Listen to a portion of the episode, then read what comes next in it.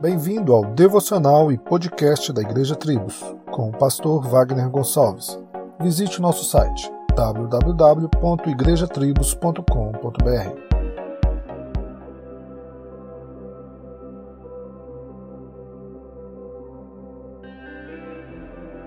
No século XVI, a Europa não mudou porque três ou quatro homens notáveis escreveram novas obras teológicas. A Europa mudou porque os crentes comuns fizeram uso dos meios de graça em suas vidas.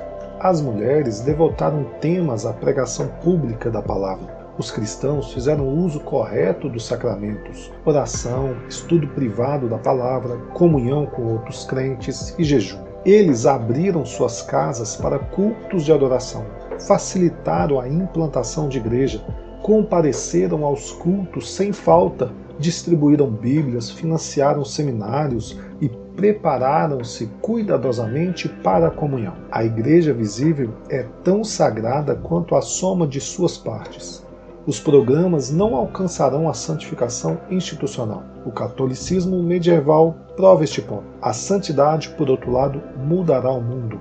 Se queremos que a igreja em nossos dias floresça, mais comitês ou livros cristãos ou estratégias de liderança não são a resposta. A adoração é. A participação cuidadosa na ceia do Senhor, as reuniões de oração, quando o povo de Deus se torna útil por estes meios comuns, as pessoas comuns iluminam as trevas. Solos Cristos, dele, por ele e para ele.